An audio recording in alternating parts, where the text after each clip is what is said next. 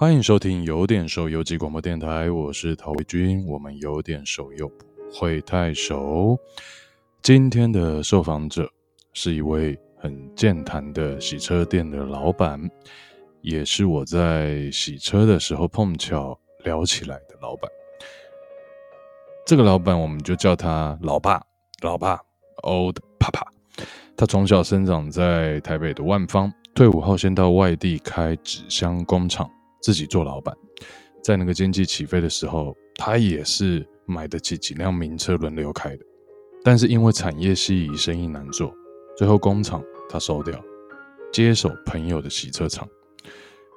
洗车的时候也常常是洗得到很多名车。他说有一些少数的客人好像有点瞧不起他们这种劳力活的工作，但他心里就在想：以前我自己是老板的时候，其实我也明白。开这些名车是什么感觉啊？我其实跟你们一样，只是我选择另一个工作。他最后回到万芳，在捷运的轨道旁边开了一家洗车厂，所以今天的节目你也可以听到捷运经过的声音，而且是文湖线独有的，呃，路上的轨道的捷运的声音。接下来就让我们来听一听。老爸的故事。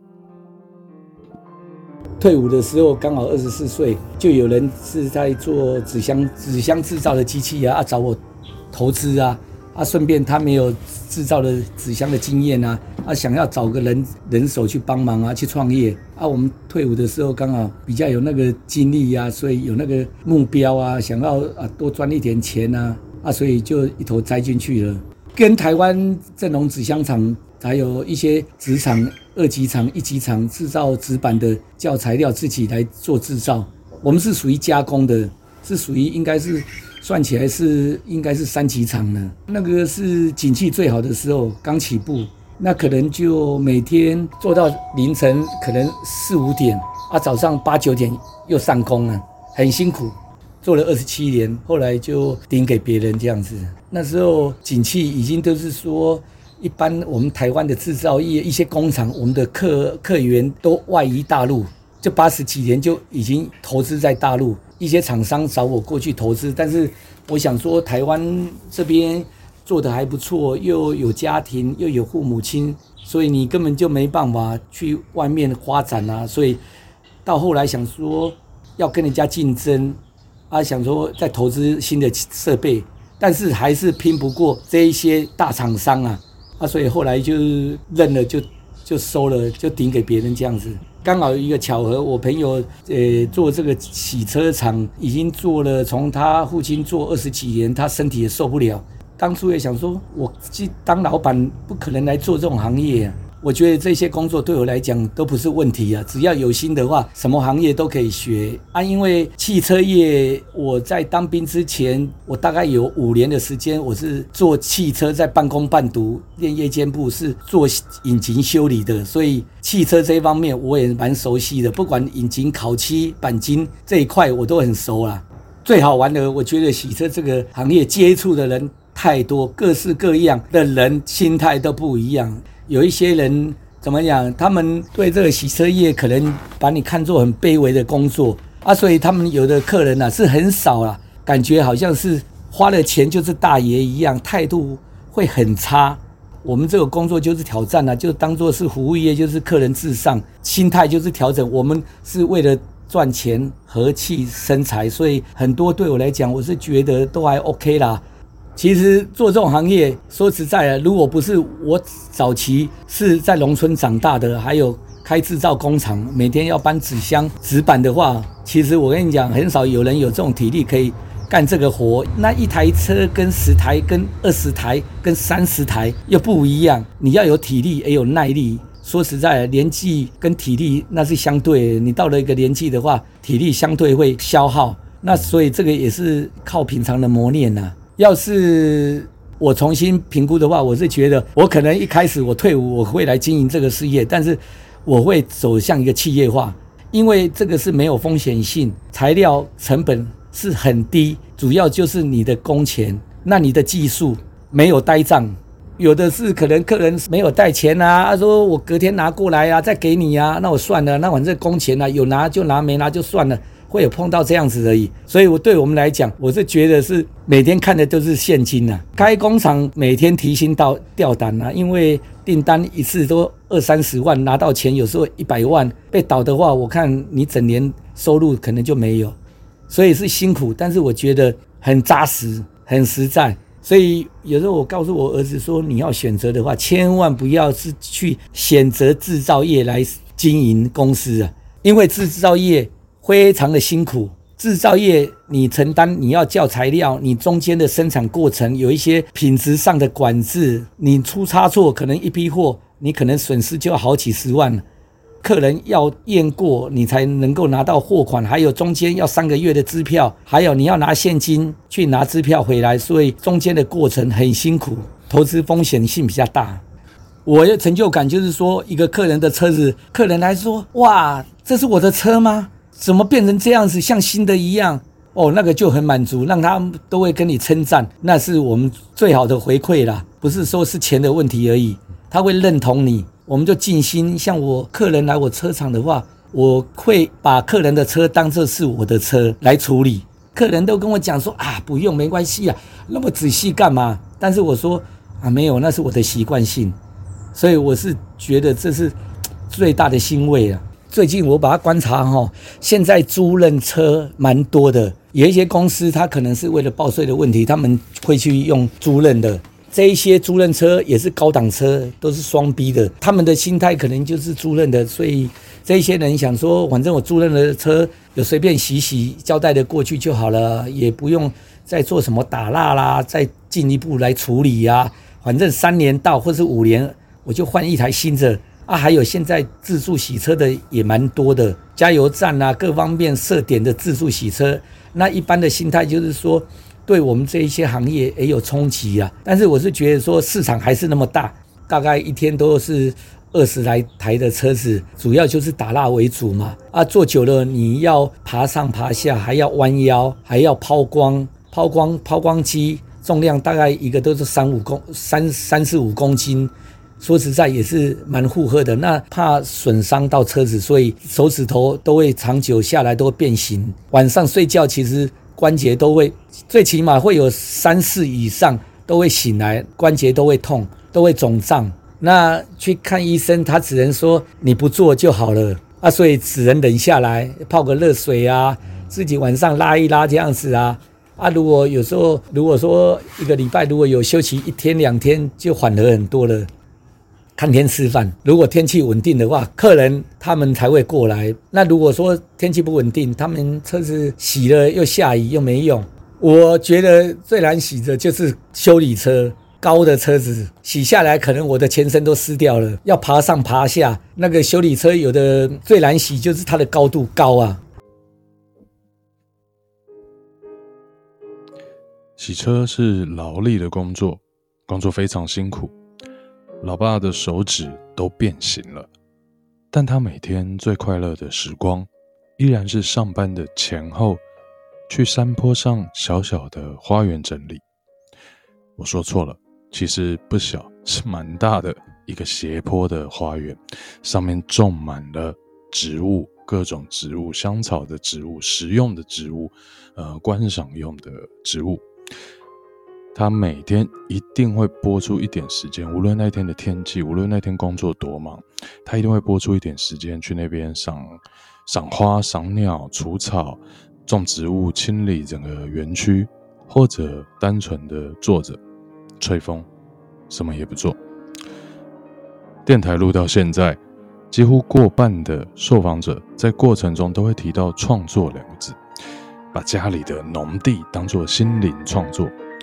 退休后，针对自己身体的病痛，创作相关的医疗辅具产品，参加两厅院表演艺术乐龄的课程，投入即兴舞蹈的创作。如果您仔细的听每一集节目，我猜您都可以在每个节目里面找到“创作”两个字的出现。原本我生活的场合常常听到这两个字，我的世界观可能比较同温，比较狭隘。我从来没有想过，对于非艺术从业者这两个字，竟然能够在生活中如此频繁的、如此平常的被使用。我其实真的学习很多，也思考很多。最重要的是，非常感谢每一位在采访过程中眼神闪烁着光芒，跟我提到他们所从事的创作的熟龄朋友。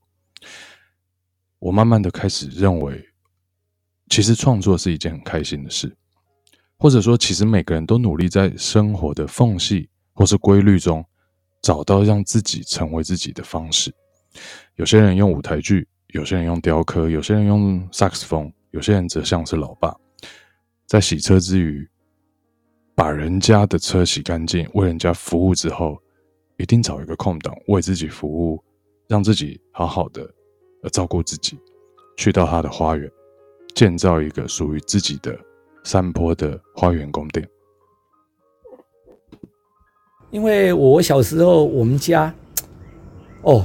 做的行业太多了，我妈妈、我爸爸很辛苦，种茶叶啊，种稻子啊，种竹笋啊，还有烧木炭啊，都在万方这边。那所以说，我就觉得说，哎，也要感谢我爸妈他们呐、啊。他们其实那种，我觉得那种年代，一生可能都在工作，很辛苦，所以让我感觉，我说人生嘛，六十几了哈，也要有几年属于自己的时间。我一直想说。让我们能够休闲，毕竟一辈子都在创业啊，经营那么多，一辈子哇，大半辈子的时间都是在事业上创业。不管好坏的话，我们总是要留些留给一些自己的空间呢。我下班的话，我的休闲就是到菜园来浇浇水啦，看看花啦。因为我小时候就在这边土生土长。那这个菜园这个地的话，也是我妈妈、我爸爸他们辛苦买下来的地。那本来要盖房子，后来又因为有一些因素结印的关系，所以被征收了一些。目前就摆在这里，我想就把它当做一种休闲啊，当做一种农园，当做舒压。有时候朋友还可以来这边啊，观赏一些花木啊，那种心境就不一样。一天的辛劳，我觉得说哇。看到这一些天然的这种鸟类啦、保育类啦，这一些花草的话，感觉精神上就差很多，完全一天的疲劳就消失了。我老婆跟我讲说：“你那么累，干嘛还去菜园？”我说：“不一样的心境。我在营业场所是一种压力，时间的压力，针对客人要交交车的压力。但是下了班是属于我个人的时间，我可以把时间拿来自己要怎么利用都可以。”我每天几乎再忙，一定会来菜园一趟。就那种自然的吸引力，因为有花草嘛，这种磁场它就会无形当中会吸引你，你就不知不觉就一定会到这边过来。那种感觉就是，诶、有一种充电的感觉，那种精神真的很好。下了班，本来在上班的时候很累了哦，但是我一到菜园，我觉得奇怪，可以忙了两个小时，就觉得很轻松。有时候，譬如一些花。刚开始买几棵种苗，后来每年就自己自己插枝，每年每年的这样增加啊。如果说能够存活二十棵、三十棵，那都没关系。土地嘛，你不去把它耕作，不种植东西，你摆了十年、一百年也是长出来都杂草。植物从我栽培，有时候都二三十年，有的植物很大棵，那都我都舍不得大棵的植物，我都舍不得卖，那个可能就当做一种标本。